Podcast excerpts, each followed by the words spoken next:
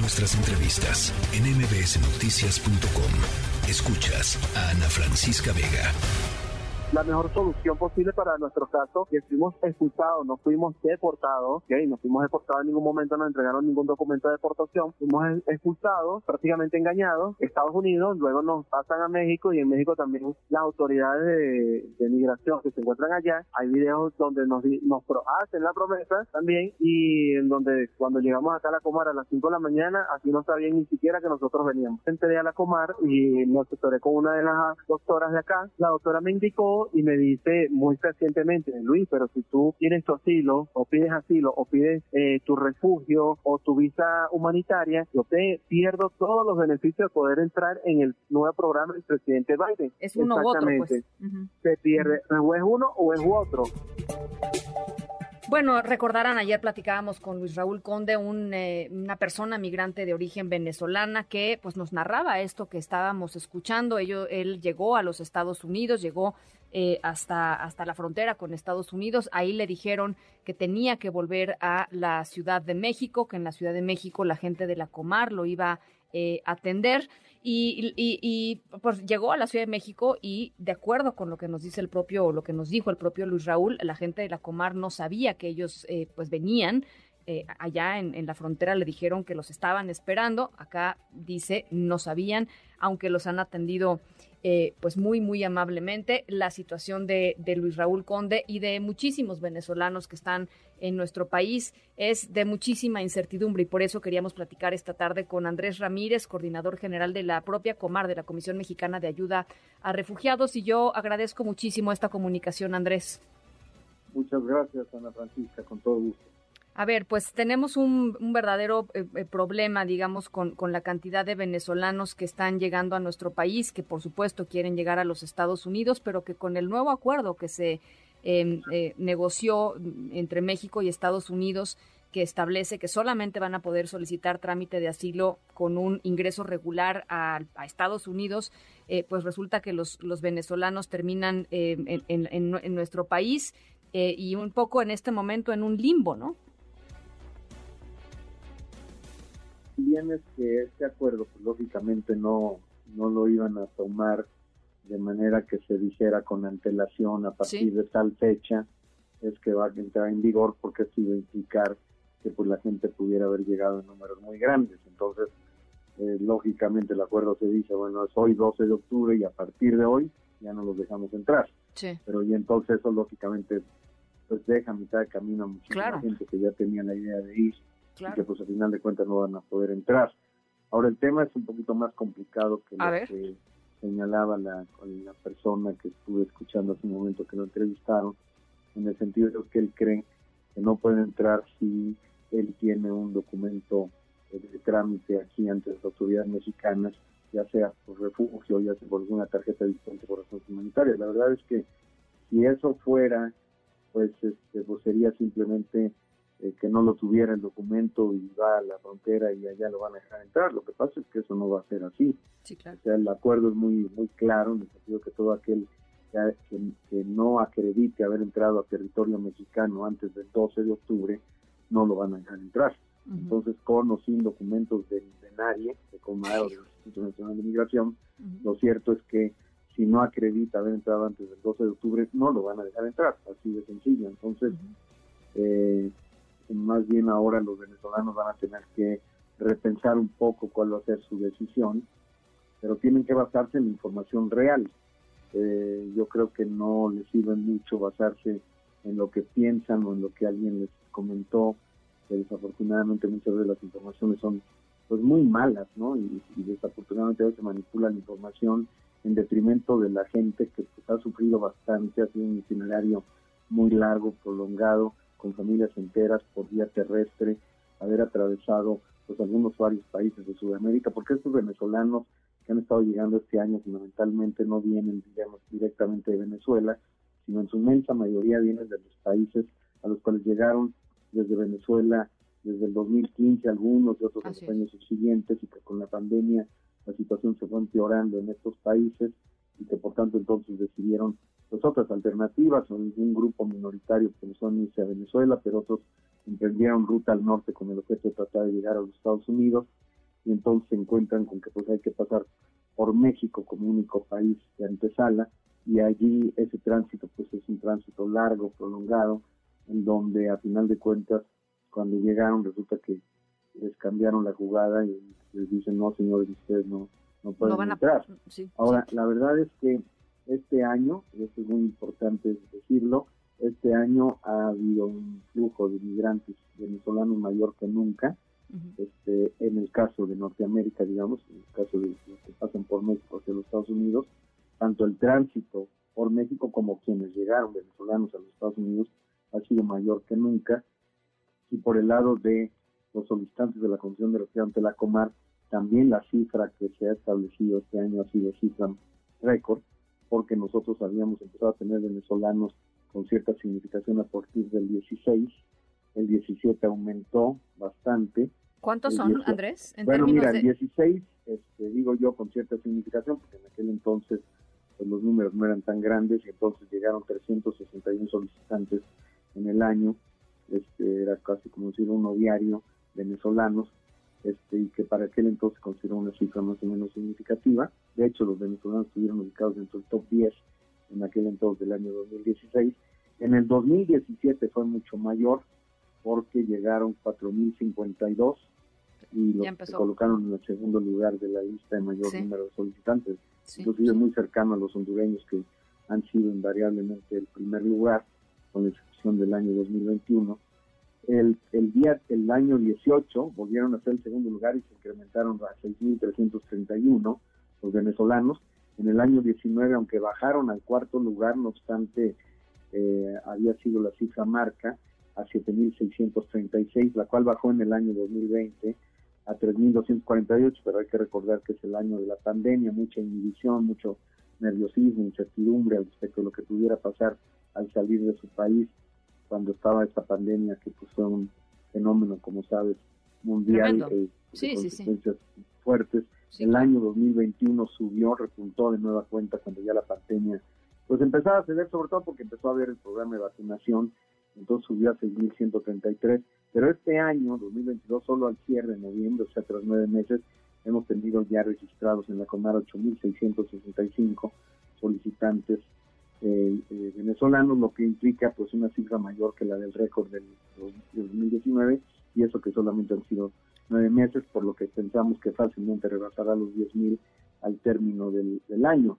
¿Qué quiere decir esto? Quiere decir que el torrente migratorio mixto de venezolanos, digo mixto porque han sido tanto migrantes que no están en busca de protección internacional como personas que vienen en busca de protección internacional, ha aumentado ambos, ambos torrentes, tanto aquellos que simplemente usaron a México como tránsito y que no les interesó solicitar la Comisión de Refugiados ante la Comar, como aquellos que sí hicieron venir a la Comar. Los dos flujos se han marcado un récord y ahora lo que pasa es que con esta decisión que el 12 de octubre fue anunciada y que a partir del 12 de octubre cobra vigencia, pues resulta que pues no van a ser aceptados en los Estados Unidos.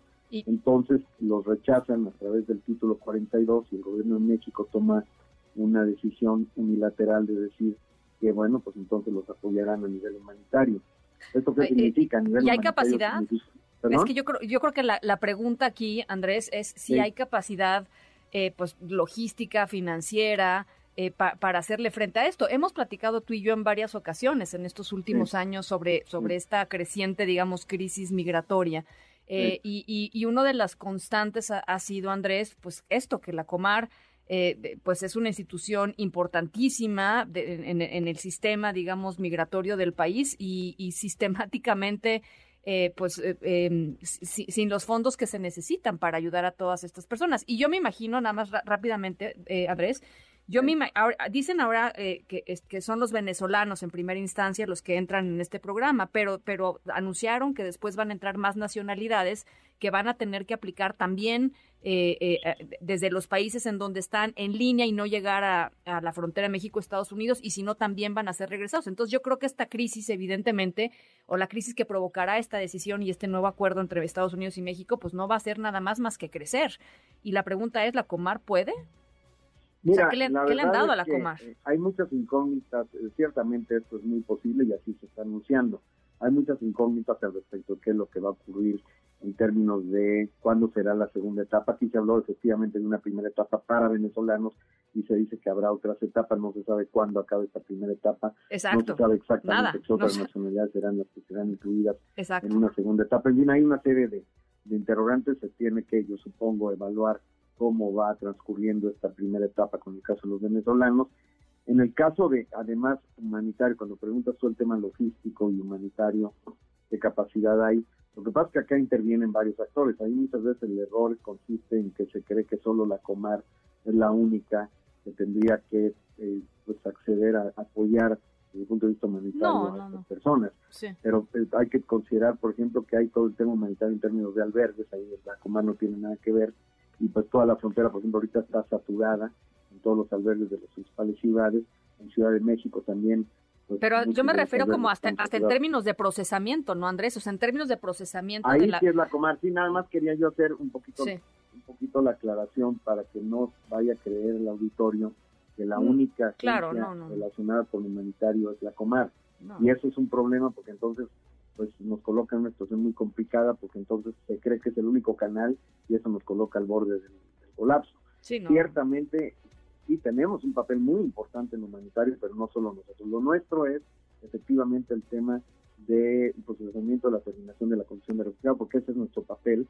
Y sí, esto ha incrementado. El año pasado llegamos al récord histórico de todas las nacionalidades, de todos los continentes, de 110 nacionalidades de todos los continentes, con 130 mil solicitantes. Y este año, al cierre de, de septiembre, ya tenemos 86 mil 621 y creemos que con esto que está pasando con los venezolanos es probable que incremente el número y que pueda llegar pues más o menos a una magnitud similar a la del año pasado. Desde luego esto presupone pues un desafío enorme en Comar, también por el tema presupuestal al que haces tú correctamente referencia. Tengo que decir que hemos tenido mucho apoyo del Alto Comisionado de Naciones Unidas para Refugiados. Eh, tengo que decir también que hemos logrado abrir varias oficinas, eh, casi que milagrosamente con poco supuesto, pero hemos podido contar con convenios y contratos de comodato que hemos hecho con gobiernos estatales, gobiernos municipales, con sociedad civil y con el apoyo de la NUR para equipamiento, para personal, para equipo. Y también hay que decir también que está terminando ya casi, es un hecho en estos próximos días, debería salir ya el nuevo eh, reglamento interior de la Secretaría de Gobernación, el RICEGOV nuevo, que está avalado por el nuevo secretario, bueno, el secretario de Adán Augusto López, que dice que ya la Comar va a dejar de ser un órgano desconcentrado para pasar a ser una unidad centralizada de la Secretaría de Gobernación y va a absorber absolutamente todo el presupuesto de la Comisión de Atención Integral de la Frontera Sur. Esto va a permitir crecer un poco el presupuesto, junto con el apoyo de la ACNUR, que ahora desde, desde este año ya no contrata personal a través de un outsourcing como lo estaba haciendo, sino que por la ley de outsourcing del año pasado se llegó a un acuerdo que firmé yo con el representante de la ACNUR, a través del cual el ACNUR más bien traslada recursos a la, a la Comar para que la Comar eh, se, contrate personal eh, del orden de 189 personas y que el año próximo ya hemos acordado con el ACNUR que va a proseguir este proyecto al mismo tiempo que ya estaremos plenamente integrados con la Comisión de la Frontera Sur y va a ser solamente una comar como unidad centralizada de Segov. Ya. Ahora, eh, ¿eh? y, rápidamente, rápidamente para, para concluir, em, eh, Andrés, de, estas 86 mil solicitudes de refugio que dices que pueden subir en, este, en este mismo año, que son globales, no nada más, por supuesto, de venezolanos, sino globales. ¿Cuántos cuántos cuántos estatus de refugiados se dan en México? O, o cuántas es tu digamos, tu proyección de las que se pueden e, efectivamente tramitar?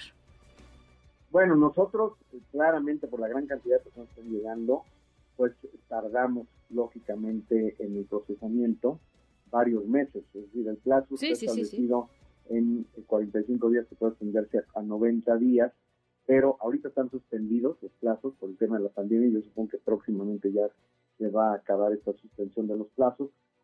Por tanto, no estamos en falta porque no hay plazos ahorita de momento. Desde el año 2020 están suspendidos. Pero nosotros, independientemente de eso, hemos cuadruplicado nuestra eficiencia y nuestra productividad con el objeto de acortar tiempos de resolución, pero aún así es tal la cantidad de gente que ha llegado, sobre todo el año pasado y este año, que pues muchas veces tardamos cinco, seis, siete meses sin poder emitir una resolución por esa situación. O sea, tenemos la capacidad y no nos va a cambiar, no nos va a colapsar el sistema de los venezolanos, como casi sí ocurrió el año pasado con el caso de los haitianos, que es una cosa extraordinaria, mucho mayor que la de los venezolanos, pero lo único es que pues si nos vamos a tardar más. Eso es así porque no tenemos cómo poderlo hacer más rápido. A pesar pues, de eh, todo el incremento de la productividad y la eficiencia que hemos desarrollado y que continuamos haciendo con apoyo de la capacitación, la asesoría técnica, encontramos mecanismos a través de los cuales podemos ser más eficientes. Y a pesar de todos estos apoyos, de esta fusión con la Comisión de Atención Integrada de Frontera Sur, a pesar de todo el personal que la ACNUR está dando, sí estamos en condiciones en que pues los trámites tardan. Y por esa razón estamos nosotros pues tocando varias puertas. Eh, voy a estar yendo a un evento que está organizado por la Comisión de Presupuesto de la Cámara de Diputados la semana próxima, justamente el día pues miércoles. Pues voy a hacer una presentación al respecto de hacer ver pues la necesidad que tenemos de que pudieran incrementar ese presupuesto. Bueno, pues eh, ojalá que así sea, Andrés. Estamos eh, muy pendientes de estos debates y esas discusiones rumbo al 2023, el presupuesto 2023, por supuesto. Y yo agradezco, como siempre, la disposición de platicar con nosotros, Andrés. Cómo no, Ana Francisca, muchas gracias. Gracias. NBS Noticias.